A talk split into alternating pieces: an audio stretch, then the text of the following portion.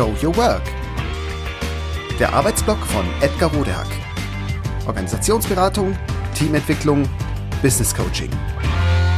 Heute Wem es zu viel wird, der kann ja gehen. Über Führung und Leistung. Geraten Menschen und Teams unter Druck, steht die Leistung des gesamten Unternehmens auf dem Spiel. Druck und Stress sind aber keine Launen des Schicksals. Sie sind hausgemachte Probleme, verursacht durch ungünstige Strukturen und entsprechendes Verhalten der Führungskräfte. Zeit, die Dinge anders anzugehen. Vorsichtige Schätzungen besagen, dass vier Millionen Deutsche von krankhaften Stress betroffen sind, was sich in solch unangenehmen Dingen wie Kreislaufproblemen, schlechtem Schlaf, Gedankenkreiseln, Depression, Angstzuständen, Muskel-Skelettschmerzen, vor allem Rückenleiden oder auch kompletten Burnout äußert.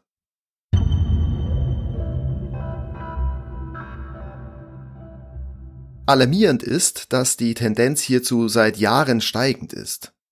In erster Linie ist es natürlich ein persönliches Problem für die vielen Betroffenen. Doch auch Firmen und Wirtschaft allgemein leiden verstärkt darunter.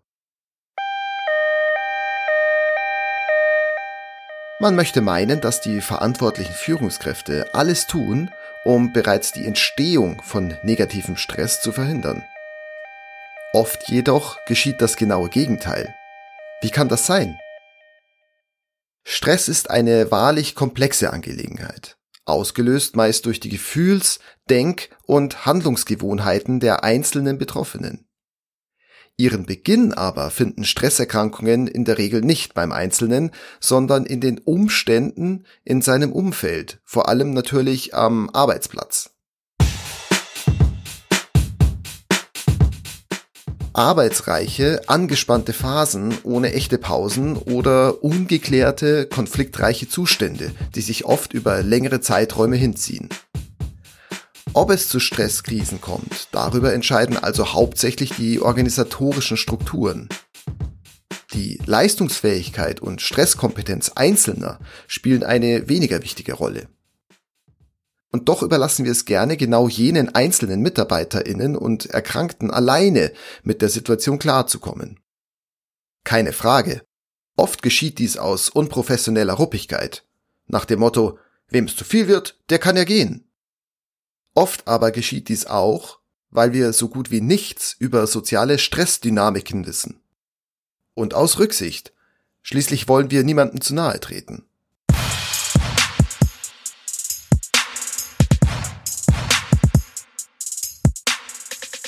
Was gut gemeint ist, ist für alle sehr unselig. Denn so tabuisieren wir Stress.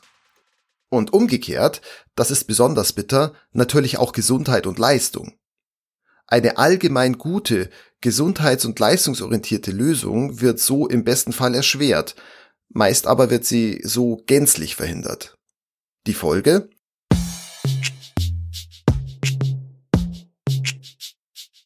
Der Stresspegel steigt und steigt, die Leistungskurve befindet sich im Sturzflug. Und das im gesamten Team.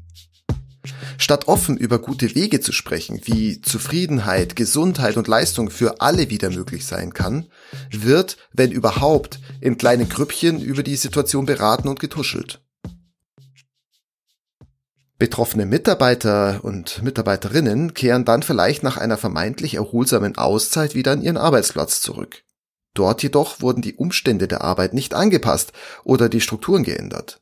Die Konflikte schwelen weiter unausgesprochen vor sich hin, also ist auch von einer Lösung keine Rede. Oft wird auch gar nicht lang herumgemacht. Mitarbeiter oder Mitarbeiterinnen werden dann gleich komplett ausgetauscht. Der Laden muss ja schließlich weiterlaufen.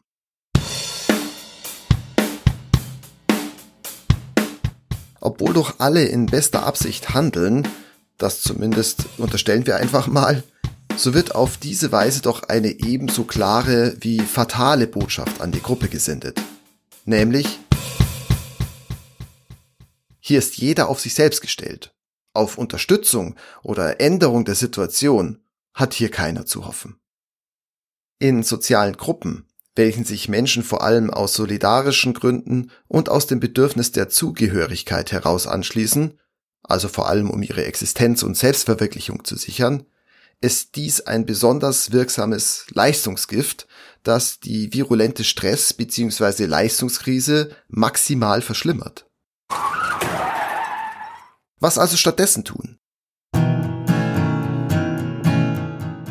Hilfreich ist, das gesamte System in den Blick zu nehmen und sich vor allem konkret anzusehen, wie sich die Führung der Unternehmung verhält. Welche Vorgaben macht das Management? Wie verhalten sich Inhaber und Vorgesetzte? Wichtig ist, nicht das, was sie sagen, ist interessant, sondern das, was sie tun und auch das, was sie nicht tun. Aufgabe der Firmen, Abteilungs- und Teamleitung ist generell, konkret dafür zu sorgen, dass die Unternehmung rentabel produzieren und verkaufen kann.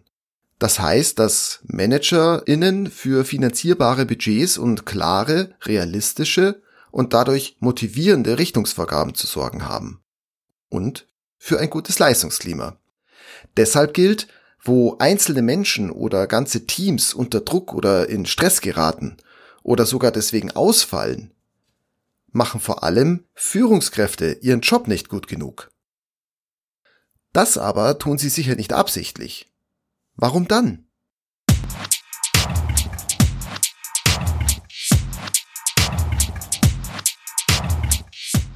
In den letzten Dekaden wurden Ergebnisse vor allem dadurch erreicht, dass so viele Abläufe wie möglich optimiert wurden.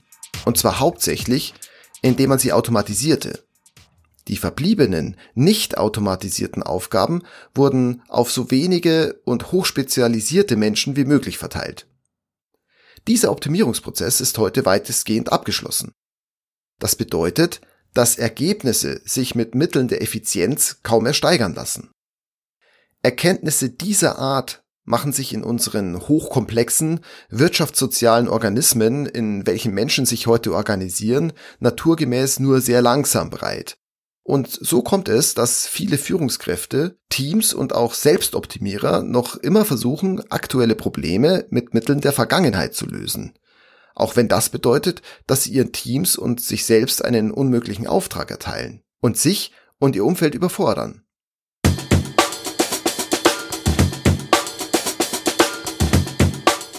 Mit bestem Wissen und Gewissen befeuern sie so jene Stresskrisen, in welchen sich die vielen Millionen Menschen heute befinden. In großem Stile verhindern sie Leistung und Erfolg. Denn natürlich sind Menschen und Teams am erfolgreichsten und auch am leistungsfähigsten, wenn es ihnen körperlich, psychisch und mental gut geht. Dafür brauchen sie eine gute, gesunde Leistungsatmosphäre, die können sich einzelne Menschen aber nicht alleine schaffen, schon gar nicht, wenn sie sich dauerhaft unter Druck und Stress gesetzt fühlen. Also ist es eine Aufgabe für die gesamte Organisation, vor allem aber für jene, deren Job die bereits erwähnten guten Rahmenbedingungen sind. Die Führungskräfte. Sie sind heute gefordert, weniger effiziente Wege und vielmehr effektive Wege einzuschlagen, die heute eben eher team- und gemeinschaftlich orientiert sein dürften. Wie sonst sollen Organisationen die aktuell drängenden Herausforderungen angehen? Wie sonst sollen sie dem radikalen digitalen Wandel, der Disruption, dem immer stärkeren Wettbewerb oder der Beschäftigungskrise ideenreich, motiviert und energiegeladen begegnen?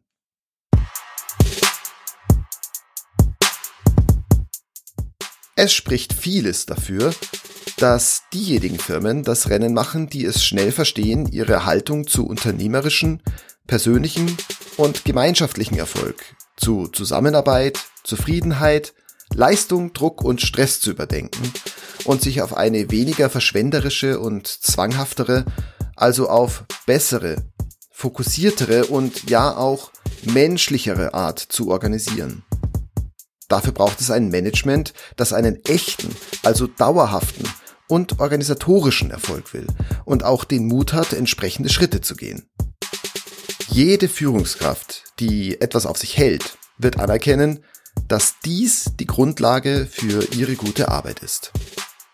Dürfen wir also darauf hoffen, dass wir die allgemeine Leistungskrise in den Griff bekommen und alles gut wird? Ich wünsche uns allen jedenfalls in genau diesem Sinne gute Besserung.